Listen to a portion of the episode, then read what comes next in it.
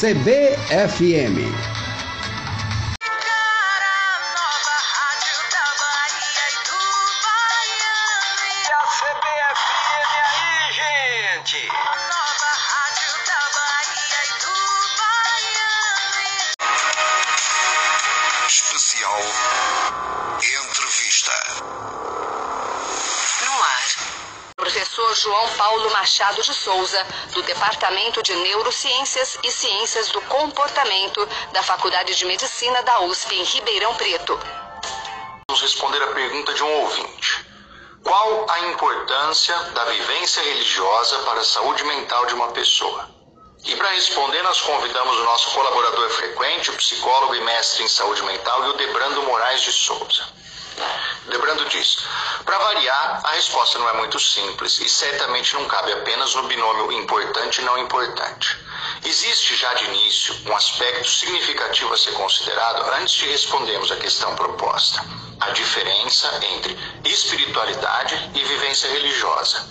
Como a pergunta do ouvinte foi específica quanto à vivência religiosa, vamos levar em conta esse aspecto.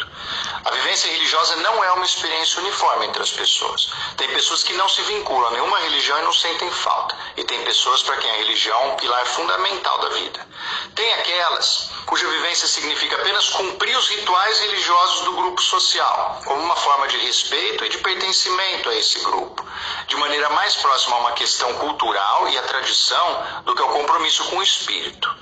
E há ainda os que não conseguem nem querem dissociar a religião de nenhum momento das suas vidas. CBFM